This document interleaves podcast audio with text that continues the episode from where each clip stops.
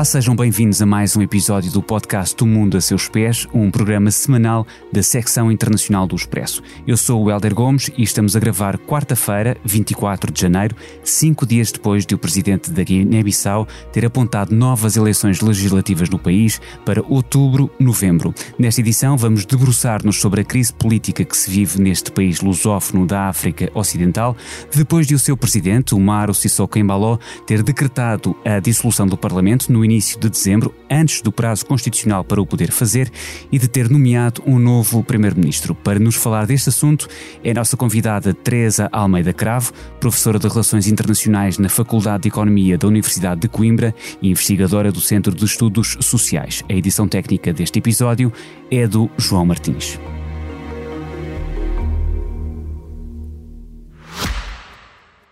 Já visitou hoje o BPI Expresso Imobiliário? Agora pode calcular o valor da sua propriedade e guardar a documentação da sua casa e do recheio numa nova área pessoal única no mercado. E ainda ficar a saber quanto pode pagar por uma casa, localizá-la com uma pesquisa por polígonos e conhecer as soluções de crédito habitação BPI. BPI Expresso Imobiliário.pt Quem compra e quem vende na mesma página. Teresa Almeida Cravo, bem-vinda. Muito obrigado por ter aceitado o convite para estar presente nesta edição do Mundo a seus pés. Obrigada eu pelo convite. Antes de mais, eh, talvez seja importante fazer um pouco de contexto, dar um pouco de contexto a quem nos ouve do que se passou na madrugada uh, e também manhã de 1 de dezembro na Guiné-Bissau. Portanto, tivemos uh, dois governantes, o Ministro da Economia e Finanças e o Secretário de Estado do Tesouro, suspeitos de corrupção no pagamento de dívidas do Estado a empresas, que foram retirados das celas da Polícia Judiciária por efetivos da Guarda Nacional. Houve confrontos entre uh, essa força militarizada e efetivos do batalhão do Palácio Presidencial. Os governantes foram, entretanto, reconduzidos para as celas. O comandante da Guarda Nacional foi detido e duas pessoas morreram. Tudo isto se passou então na madrugada e manhã de 1 de dezembro, o último na Guiné-Bissau. Três dias depois chegava o anúncio da dissolução da Assembleia Nacional Popular, portanto, o Parlamento da Guiné-Bissau, eh, pelo Presidente da República.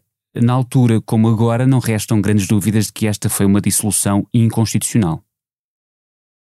Uh, sim, sim, sim. Ou seja, tendo em conta que uh, a Constituição é muito clara relativamente à possibilidade de dissolução, ou seja, proibindo a possibilidade de, de dissolução da Assembleia Nacional no espaço de dois meses, como houve eleições legislativas e o Parlamento é de junho de 2023, a interpretação constitucional é que de facto este é um, uma medida inconstitucional da parte do, do, do Presidente. Sim, de facto, nós temos o, o ponto 1 do 94 artigo da Constituição eh, da Guiné-Bissau a dizer que a Assembleia Nacional Popular não pode ser dissolvida nos 12 meses posteriores à eleição. Ora, como dizia, as eleições legislativas ocorreram a 4 de junho e o que, o que significa que o Presidente dissolveu este órgão, o órgão legislativo, seis meses, exatos seis meses depois do ato eleitoral, ou seja, só passou metade do tempo definido constitucionalmente para que o pudesse fazer. Quando na altura eh, em que isto sucedeu, eh, aliás, dois dias após o decreto presidencial da dissolução, Uh, nós falámos para um artigo no Expresso, a Teresa uh, descrevia esta situação como completamente disfuncional e que poderia prolongar-se no tempo. Esta análise ainda é válida, nós sabemos que entretanto houve uh, novos desenvolvimentos, já lá iremos, mas esta análise de uma situação completamente disfuncional que poderá também prolongar-se no tempo ainda, ainda assina por baixo, no fundo, esta avaliação que fez. Sim, sim, uh, uh, mantenho no sentido em que a, a, disfuncionalidade, neste caso, tem muito a ver com, uh, tem a ver com duas questões, parece-me. Uma tem a ver com a questão institucional e, portanto, a disfuncionalidade tem a ver com o regime semipresidencialista, da forma como ele está a ser abusado, não, o regime semipresidencialista em si não é disfuncional, mas a forma como ele tem claro. sido implementado na Guiné-Bissau cria essa disfuncionalidade e depois há uma disfuncionalidade que tem a ver com as relações pessoais há aqui um antagonismo pessoal muito claro entre um, o presidente do PIGC, o Domingos Simões Pereira, e o presidente um, o Mário Sissoko Embalo. E, portanto, é, é, é a combinação de problemas institucionais com problemas pessoais muito claros tem levado a esta, a esta ideia da disfuncionalidade em termos de governação. Um, convinha uh, lembrar-nos que esta, esta dissolução já aconteceu, ou seja, este presidente já dissolveu a Assembleia duas vezes no espaço de dois anos, portanto há aqui obviamente uma incapacidade de levar a governação até ao fim e há uma luta claríssima política entre a presidência e a, Assembleia de onde parte, não é, a, Constituição do governo.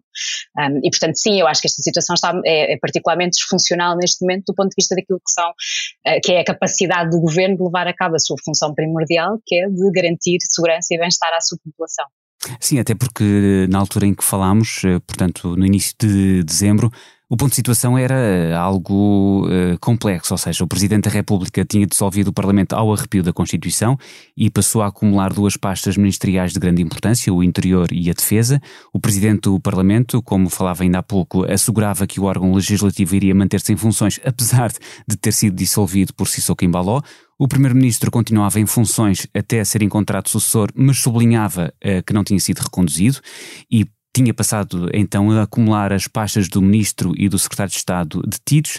Desde então, Sissoko Embaló demitiu o Primeiro-Ministro Geraldo Martins, depois de este recusar formar um governo de iniciativa presidencial e nomeou em sua substituição Rui Duarte de Barros. As novas eleições legislativas são agora apontadas, como dissemos no início deste episódio, para outubro-novembro, depois do final da época das chuvas.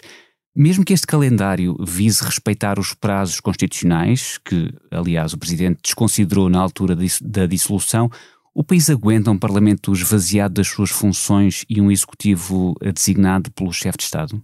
Se calhar, se eu responder à sua pergunta se a sociedade aguenta, uh, uh, é diferente do que se o Estado aguenta. Ou seja, uh, a pergunta, a pergunta era, era, tinha essa latitude, ou seja, a minha pergunta tinha sim, essa latitude sim. precisamente. O país no sentido de sociedade e Estado também. Sim, ou seja, no sentido em que a, a, a sociedade guineense, de alguma forma, está uh, habituada a ter que lidar com uh, crise atrás de crise. Um, e, portanto, nesse sentido, há aqui uma leitura, que pode ser uma leitura pouco benevolente, mas que é, de alguma forma, importante de, de a trazer aqui para a discussão, que tem a ver com o facto da sociedade guineense depender pouco daquilo que é a capacidade do governo de uh, levar a cabo grande parte das suas funções básicas. E, portanto, uh, o esvaziamento do Parlamento coloca uma questão muito importante, é verdade, mas também é verdade que o que nós assistimos neste tipo de situações ao longo dos anos na Guiné-Bissau, e estamos a falar de cerca de 10 golpes e tentativas de golpe desde 1973, portanto, desde a declaração unilateral da, da independência da Guiné-Bissau, a verdade é que a sociedade teve que se adaptar a este modelo de gestão uh, e de governação, que é um modelo muitíssimo instável. E já lá vai um, meio século. A sociedade aguenta no sentido de estar, de alguma forma, eh, habituada a, a, ter que ultrapassar estas crises do Estado, sim. Por outro lado, convém eh, ter noção que esta incapacidade de prestação de serviços por parte do Estado em relação à população guineense implica, tem implicações muito graves para um, a sociedade em geral e para o facto dos, dos guineenses serem dos, do, da Guiné-Bissau ser dos países mais pobres do mundo, de grande parte da sua população estar abaixo da linha da pobreza e, portanto, obviamente que isto tem um impacto muito, muito grande e, e é e é importante falar nisso. Mas também há aqui uma dose de um, eu não, não, quero usar resiliência no seu sentido neoliberal, atenção, mas há, há, aqui uma dose de resiliência de uma sociedade que teve que se adaptar a viver à margem destas crises e ultrapassando estas crises da melhor forma, que é, para já, um testemunho importante em relação à capacidade dos guineenses de, de aguentar uma situação política difícil e de, e de, ainda assim conseguir sobreviver. Mas, por outro lado, é verdade que esta situação implica que a Guiné-Bissau não consiga década após década, um, sair do limiar de pobreza em que se encontra, sair dos países mais baixos uh, do ponto de vista de índice de desenvolvimento humano, e portanto há aqui uma situação que obviamente merece muita preocupação. Esclarece-me uma coisa. A Teresa vai ao ponto de uh, considerar a Guiné-Bissau um Estado falhado, que para já é uma, uma designação que me causa que sempre eu não algo. gosto nada. Ah, muito bem, então estamos, estamos, estamos, alinhados nisso. Até porque há, há, quase um paternalismo, uma, uma, uma superioridade de moral quando se coloca esse rótulo a, a, a determinado país. Sim. Um, eu acho que o, o, rótulo de Estado falhado é muitíssimo problemático, tem, uma, tem, tem várias dimensões, posso falar em algumas delas. Uma tem a ver com a completa estigmatização do país a quem se aplica esse rótulo, claro. uh, que depois tem implicações materiais muito claras, ou seja, nós a partir do momento em que rotulamos um determinado Estado como Estado falhado, vamos agir perante essa representação colocando determinadas opções políticas em cima da mesa e retirando outras. Normalmente essas opções políticas são opções políticas de muita, de eh, muitas vezes, e no caso específico da, da Guiné-Bissau, de haver suspensão de ajuda, retirada de doadores, corte de relações, que depois voltam normalmente, mas em que há uma inconstância uh, muito grande e, portanto, uma instabilidade muito grande com os atores externos, que depois, obviamente, em termos materiais se concretiza em uh, incapacidade de financiamento e, obviamente, depois tem um impacto muito grande a nível do bem-estar da população, em termos económicos. Um, para além dessa estigmatização, estigmatização que tem uma, uma consequência material muito clara, estamos a falar de um problema de visão e de representação que, por norma, internaliza a culpa e externaliza a solução. O que eu quero dizer com isto é, quando nós apelidamos um Estado de Estado falhado, estamos a dizer normalmente que a responsabilidade desse fracasso do Estado está nos atores internos, ou seja, é uma leitura muito pouco nuanceada, e estamos a dizer que a solução normalmente passa por intervenções externas uh, da parte dos atores internacionais. Portanto, Portanto esta lógica de a culpa está no interior do país e nos atores internos e a solução está nos atores externos quando a responsabilidade pela situação de, de, de, fragilidade, digamos assim, institucional em muitos destes países passa muito diretamente e de forma muito relevante pelo tipo de atuação externa eh, que existe nestes contextos e, obviamente, a solução não pode deixar de passar por uma solução interna. Um, e, portanto, a, o, rótulo em si, para mim, é um rótulo muitíssimo problemático. Um, e é um rótulo aplicado assim, sem grandes, com muita, com mangas muito largas, não é? Isso, seja, isso mesmo. Faz pouco sentido. E no outro dia estava a ler um, um, um, artigo no Guardian, acho eu, em que se dizia: Nós não estamos habituados a olhar, a, aplicar o rótulo de Estado falhado em Inglaterra, mas, mas quer dizer, mas estamos lá perto. Bem, eu, isso, quer dizer. e se vamos a esse ponto, quer dizer, a dada altura, eh, se, se gastamos o, o termo, a designação, acaba por uh, ser muito simples simples uh, terminarmos a dizer que quase todos são. Tudo. É, exatamente. Sim, sendo que há uma vantagem nessa visão que é a visão comparativa, não é? Ou seja, nós ainda não falámos na, na, no termo golpe de Estado, não é? Mas obviamente que aqui o Presidente, convém, convém eh, talvez situar isso, não é? O Presidente está, um, na sua perspectiva, a agir inconstitucionalmente porque está a agir naquilo que ele optou por qualificar como golpe de Estado. Mas certo? aí Portanto, protagonizou um golpe passa, institucional e depois faz aquilo que a oposição chamou de golpe constitucional, exatamente. Um, mas a verdade é que é este enquadramento, portanto, é esta representação do que acontece naquela noite de, de, um, de 1 de dezembro, em que o presidente, aliás, nem sequer estava no país, estava no, no, no, no Dubai para a COP28.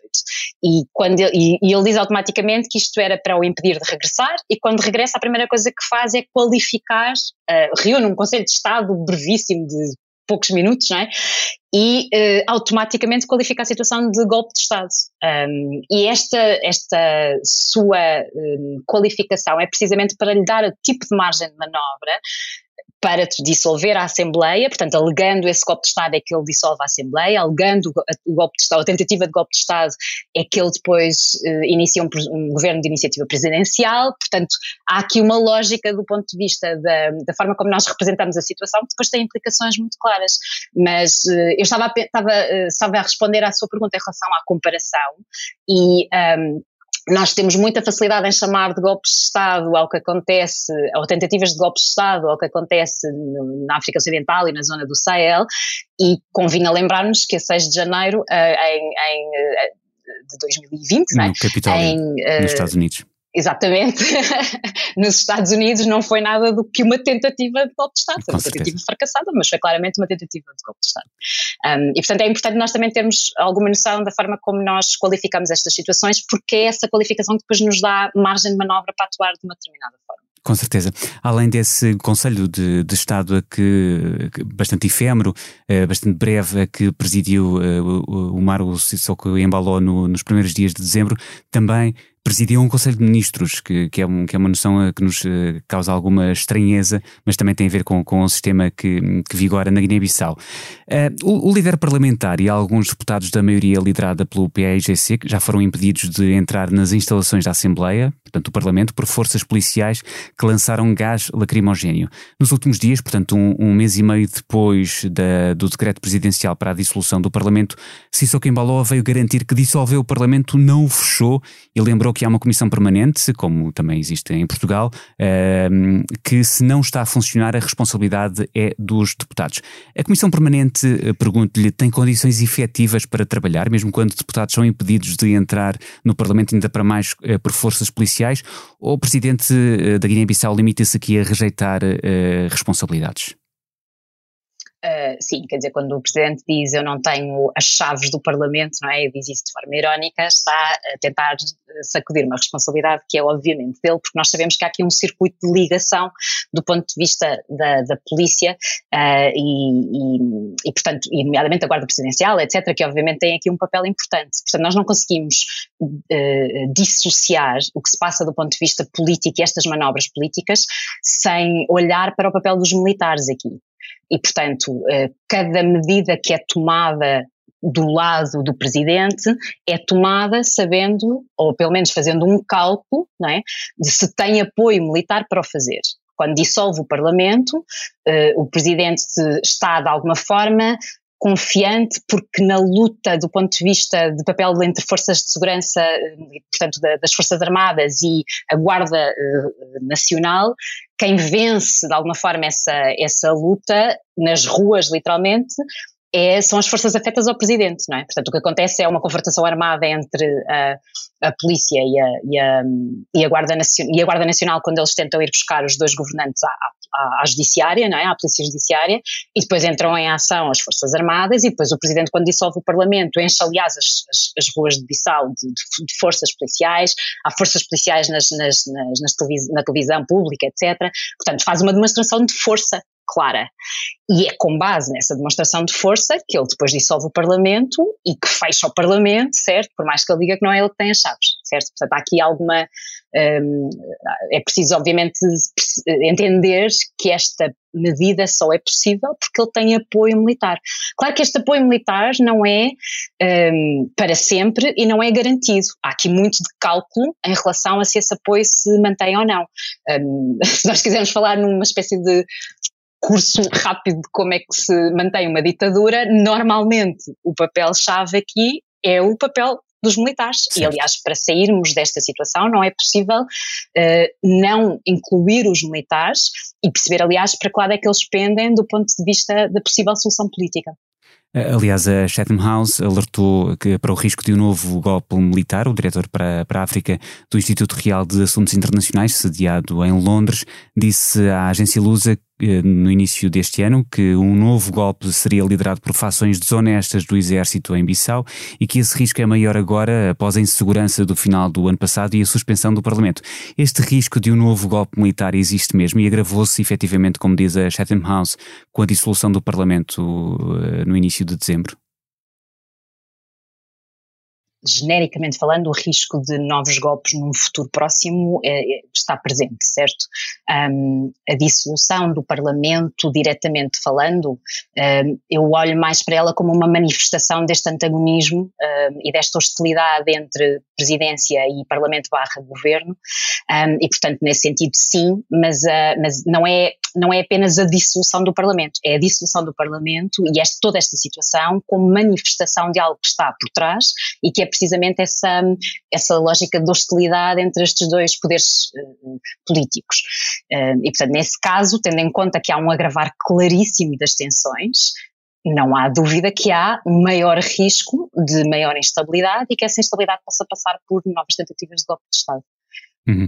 Eh, entretanto, a coligação Plataforma Aliança Inclusiva, Pai Terra Arranca, liderada pelo PAIGC, que venceu de resto as eleições eh, de junho, já tentou realizar duas manifestações em Bissau, a 8 e 18 de janeiro, eh, portanto, este mês, mas os protestos acabaram frustrados por alegadamente a polícia ter impedido as pessoas de participarem. Depois, o Ministério do Interior e da Ordem Pública, assim é chamado na Guiné-Bissau, avisou que estão proibidas eh, quaisquer manifestações ou comícios no país, justificando com operações em curso de busca e apreensão de armas de fogo.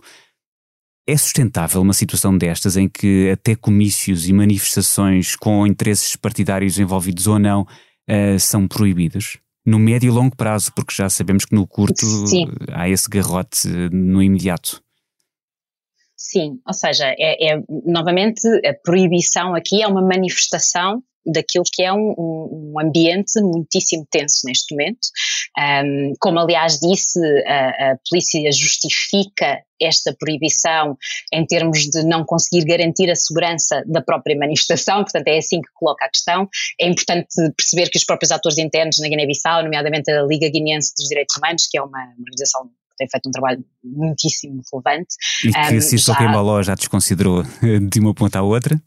Também, sim. Disse, sim, disse qualquer coisa. Ah, não venham falar de direitos humanos, ainda se fosse direitos das mulheres ainda me preocupava, porque o, o presidente uh, Embaló tem assim uh, tendência para a caricatura. Um, mas, portanto, ele, uh, a, a, Liga já veio dizer, obviamente, que há aqui um problema muito claro de regressão democrática, não é? E, portanto, quando nós começamos a proibir comícios, nomeadamente comícios organizados pela oposição, estamos a dar um sinal claro no sentido da autocracia, não é? Portanto, claro. aqui acho que não há grandes dúvidas disso. Agora, também acho que é importante percebermos que tem havido uma mobilização da sociedade civil guineense no sentido de combater esta regressão democrática e que é muitíssimo importante de apoiar. Sim, um movimento de, de, fortalecimento das competências da sociedade civil que até se viu há pouco mais de meio ano, precisamente na observação das eleições eh, legislativas de junho houve ali uma grande mobilização sim, sim. para acompanhar e houve até uma, uma outra investigadora, sua colega, mas eh, aqui, aqui em Lisboa, falava da, de uma lição que, que dava, que a Guiné-Bissau e a sociedade guineense davam ao mundo um, eh, do ponto de vista da observação e do grande empenho em, em que o escrutínio fosse livre, justo, democrático. E eh, Estou tudo... Eh, totalmente de acordo, ou seja, há, muita, há, há, muitas coisas que acontecem a montante do momento eleitoral que são importantes de considerar do ponto de vista de restrição de liberdades e de ataques à, à oposição, etc. Mas o momento eleitoral tem acontecido genericamente de forma livre, eh, de forma justa, de forma muitíssimo ordenada, e aqui falo por experiência própria, já foi há muito tempo atrás, mas eu fui observadora eleitoral na Guiné-Bissau e fui destacada para basicamente uma aldeia, para fazermos um circuito de aldeias com eh, muito, com população muitíssimo reduzida e quer dizer, as pessoas votaram e posso dizer-lhe que os, os boletins de voto eram mostrados em público para toda a aldeia, para toda a aldeia ver, eram contados com total transparência à frente de toda a gente. Um, e, portanto, eu saí desse momento e tenho confirmado isso em, em, momentos posteriores eleitorais, de que de facto há aqui uma cultura democrática muito importante e de muita transparência do ponto de vista do momento eleitoral. É preciso, no entanto, não esquecermos que há várias formas de uh, constranger a liberdade de voto e de facto tem havido nos últimos tempos, um, e, a, e, a, oposição queixa-se disso e, e, as organizações de direitos humanos também têm falado nisso, tem havido aqui obviamente uma oposição cerrada, uma, um ataque cerrado à oposição que é, um, que é importante de considerar. Eh, eh, Mas o momento eleitoral, sem dúvida nenhuma, é, é, é, é mesmo um momento de vitalidade democrática muitíssimo interessante de assistir. Recorda-se em que ano estávamos quando, quando foi observadora na Guiné-Bissau e, e à época quem era o presidente? Uh, terá sido 2009 Nino Vieira? Ok. Muito Estou a tentar situar-me quando é que foi essa vez que eu fui à Guiné-Bissau, peço Sim, desculpa. Que, entretanto, que entretanto acabaria, acabaria por ser assassinado. Não, 2008 não. Eleições de 2008 talvez, talvez.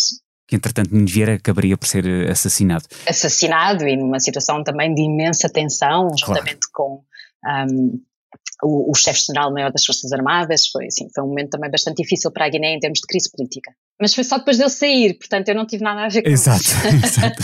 Eh, depois de, de passar uh, longo, longo tempo uh, em silêncio, Sissoko Embaló nos últimos dias uh, fartou-se de, passe, passe talvez o termo mais coloquial, fez várias declarações e, e, entre elas endureceu as críticas aos seus críticos, tendo declarado neste país a ordem acabou é o ano de rigor e disciplina, referindo-se ao, ao, novo ano, claro está, e acrescentando que os jornalistas são da oposição e ameaçou também acabar com o comentário de analistas, designadamente na RTP, sobre a situação política do país.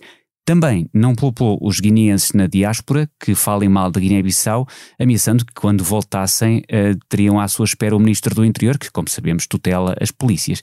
Até onde é que poderá ir esta deriva autoritária sem consequências de maior para, para o chefe de Estado? Uh, a resposta a essa pergunta pode ser um bocadinho angustiante, que é pode ir até mesmo muito, muito longe, porque o que está em causa aqui é o facto de haver uma enorme impunidade para este tipo de ações. E, portanto, enquanto essa impunidade durar, o sinal que é enviado uh, para a presidência que pode continuar a apertar o cerco e a restringir cada vez mais as liberdades dos, dos cidadãos guineenses uh, na Guiné e na diáspora, como diz e bem. Aliás, houve manifestações de, de guineenses aqui em Lisboa quando houve a visita de Estado uh, a Portugal e, portanto, o presidente Embalo está perfeitamente ciente de que existe uma oposição bastante ativa. Um, essa oposição, como eu digo, é importante do ponto de vista de, de demonstrar vitalidade democrática e, portanto, quem quer lutar contra estas regressões um, no entanto, sem qualquer apoio, elas não vão conseguir impedir que esta deriva autoritária se mantenha e se um, uh, eh, aprofunde, porque de facto, enquanto houver impunidade, e um, as eleições, convém dizer que as novas eleições que estão a ser apontadas para outubro de 2024, na, da, da, última vez que o Presidente dissolveu a, a Assembleia e depois teve que marcar eleições, as eleições estavam era suposto as eleições serem um ano depois, em, em, nesse ano em dezembro de, de 2022, depois acabaram por se realizar apenas em junho de 2023. Portanto, eu não estou inteiramente convencida que estas eleições se realizem efetivamente na, na data que está a ser avançada neste momento. Certo. O, o, presidente do Parlamento da Guiné-Bissau e também líder do PAIGC, Domingos Simões Pereira, disse em Lisboa uh, que a paz, a liberdade e a autodeterminação razões de existir para Amilcar Cabral é tudo o que neste momento falta uh, no país. Isto foi a 20 de janeiro, quando se assinalaram 50 anos sobre a morte do líder histórico e no ano uh, eh, 2024 de centenário do nascimento de Cabral. Que importância é que tem Amilcar Cabral uh, hoje em dia na Guiné-Bissau e também no mundo, para lá desta coincidência de datas?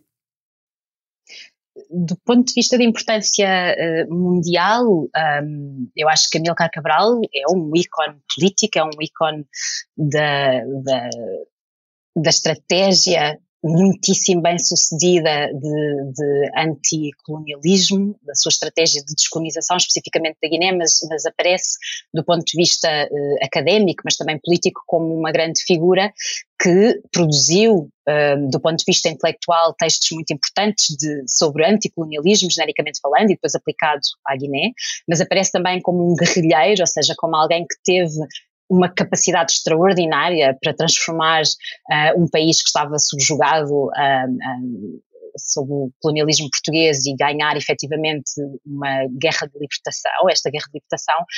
nós falamos muito, e a minha investigação também passa por isso, nós agora obviamente só falamos da Guiné, infelizmente, por este tipo de situações, mas houve uma altura na década de 60 e na década de 70, até, até basicamente ao primeiro golpe de 1980 uh, ah, na Guiné. Portanto, na altura em que está, uh, em que Amílcar Cabral está a liderar o PAIGC na sua uh, luta contra a colonização portuguesa, que só se falava na Guiné-Bissau como um ícone de esperança. Uhum. Um, e a sua luta de libertação é tida como um sucesso, é foi de alguma forma eh, depois repercutida em, em, na maneira como nós pensamos a descolonização, na maneira como nós pensamos o anticolonialismo.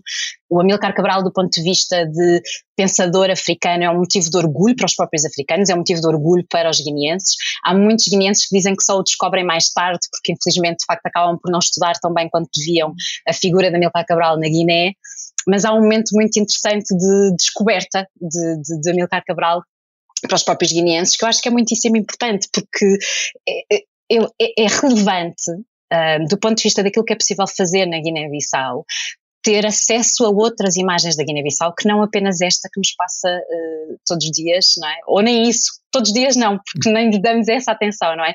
Mas quando lhe prestamos essa atenção é num sentido bastante negativo e com uma conotação negativa. E é importante o Amilcar Cabral fazer aqui um contraponto. Claro que depois há o, a outra visão, que é de, um, por exemplo, eu não sei, há, há um filme uh, de, de do Flora Gomes, que é um realizador uh, guineense chamado Morto Nega, é o seu filme mais conhecido, e que trata precisamente uh, da. Uh, o filme retrata a luta de libertação e depois retrata os primeiros anos da independência. E efetivamente, há aqui uma, uma empolação do Amilcar Cabral como idealizando uma Guiné que depois acaba por um, decair, ou seja, uma ideia de expectativas muito defraudadas. E essas expectativas defraudadas também têm um risco, que é um risco de apatia e de indiferença e de achar que a partir do momento em que Amilcar Cabral faleceu já nada poderia funcionar da mesma maneira. Um, e eu acho que o próprio Amilcar Cabral seria contrário a essa ideia porque o Amilcar Cabral tinha uma, uma um pensamento bastante estruturalista, não é? Ou seja, das estruturas que, que subjugam outros povos, uh, as estruturas coloniais, nomeadamente, não é? E que se prolongam no tempo. E, portanto, é óbvio que a Amilcar Cabral tem aqui uma função muito importante. O centenário deve ser mobilizado nesse sentido. Ou seja, no sentido de recuperar uma imagem da Guiné-Bissau uh, que era muitíssimo esperançosa e não deixar que essa imagem da Guiné-Bissau apareça apenas como algo que nunca chegou a acontecer e que nunca vai acontecer, porque isso é uma, obviamente, é bastante, é bastante perigoso. É, essa memória no centenário do nascimento de Amilcar Cabral liga bem com uh, esta pergunta que eu tenho ainda para si, que é o facto de no final de outubro, pouco mais de um mês antes da dissolução do Parlamento guineense, o Presidente da República Português, Marcelo Rebelo de Sousa, recebeu o seu homólogo guineense, o Márcio Sissoko Embaló, no Palácio de Belém e elogiou uh, a estabilização institucional da Guiné-Bissau.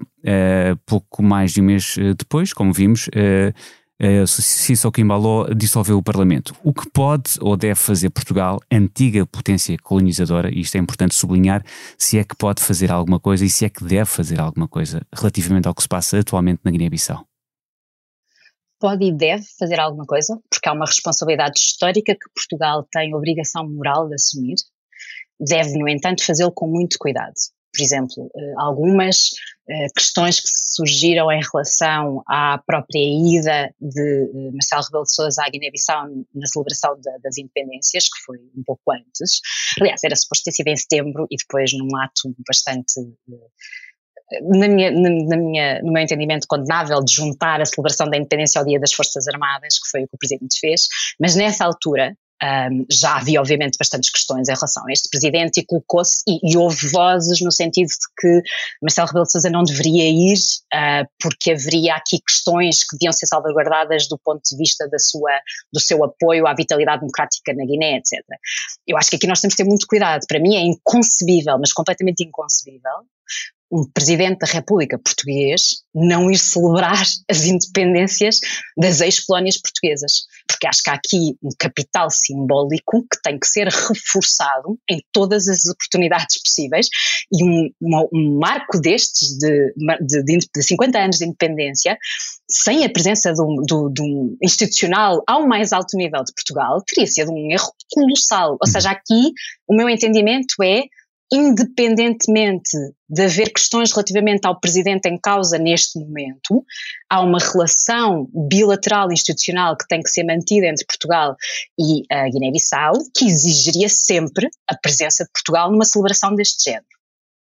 Depois acho, no entanto, um pouco estranho. Ah, e depois também é, é preciso entender que eu acho que a primeira visita de um chefe de Estado a Portugal uh, guineense logo a seguir, portanto, um pouco depois, é nesse sentido também, ou seja, é enquadrado nessas celebrações. Portanto, eu tenho, eu percebo a oposição, percebo de onde é que vem a preocupação, mas eu quase que tenho vontade de dizer que há aqui um valor maior que se levanta, não é? E que tem a ver com a preservação da relação entre Portugal e a Guiné-Bissau, mas num contexto de uma política anticolonial, ou seja, em que é preciso que Portugal simbolicamente esteja presente neste tipo de momentos e que depois atue também em situações em que seja preciso.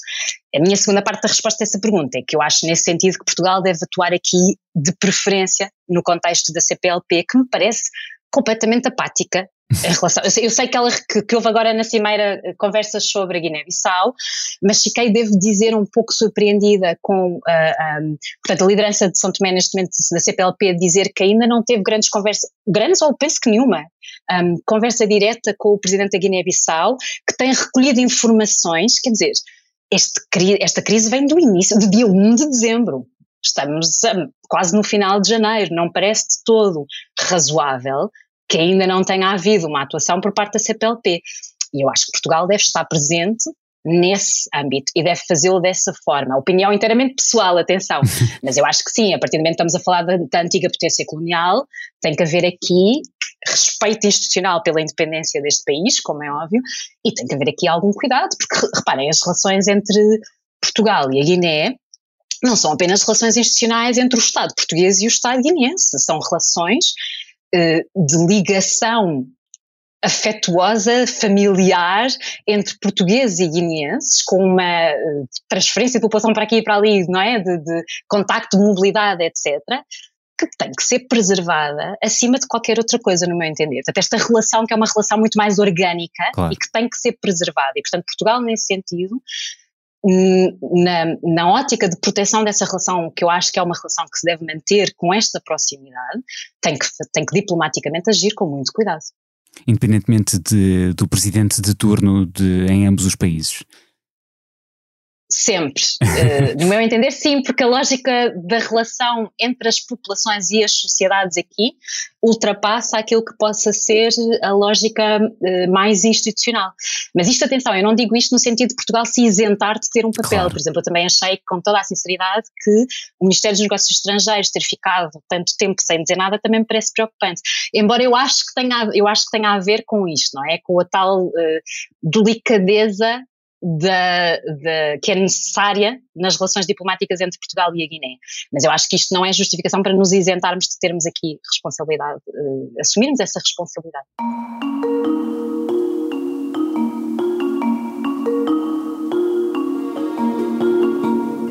A fechar esta edição, a pergunta da praxe do mundo a seus pés, se neste momento Teresa Almeida Cravo pudesse viajar para qualquer parte do mundo, para onde iria e porquê?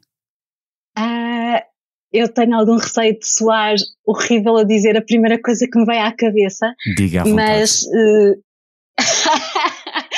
Porque eu confesso que a primeira coisa que me veio à cabeça foi ilha paradisíaca, onde eu possa dormir e sozinha. Uh, sem filhos e sem marido, e explico porquê, porque é literalmente desabafo de mãe estourada e com imenso trabalho para acabar, e naquela situação em que uma pessoa quando me dizem o que é que gostavas de fazer em férias, ir visitar muitas cidades e a ideia de andar de avião para avião e andar com fazer e a desfazer malas e a andar a acordar às oito da manhã para passear por todo lado e mais alguns, neste momento com toda a sinceridade, e digo enquanto académica que já viajou e muito e já fez muito disso, não está no topo das minhas prioridades, está uh, descanso completo. Mas uh, tenho total noção que esta resposta é completamente desinteressante para a maior parte dos ouvintes. É, é, não acho desinteressante e acho que é perfeitamente legítima. É, precisamos todos de, de muito descanso de vez em quando e se for num sítio paradisíaco que não tenha sido afetado pelas, pelas alterações climáticas Melhor ainda, não é? que nós devemos manter, não é? Melhor ainda, sim. Obrigado, Teresa Almeida Cravo, professora de Relações Internacionais na Faculdade de Economia da Universidade de Coimbra e investigadora do Centro de Estudos Sociais. Obrigado também ao João Martins pela edição técnica e obrigado a si que nos Obrigada, escuta. João todas as semanas. Na próxima segunda-feira haverá outro episódio do Mundo a seus pés, com outros protagonistas e assuntos. Até lá.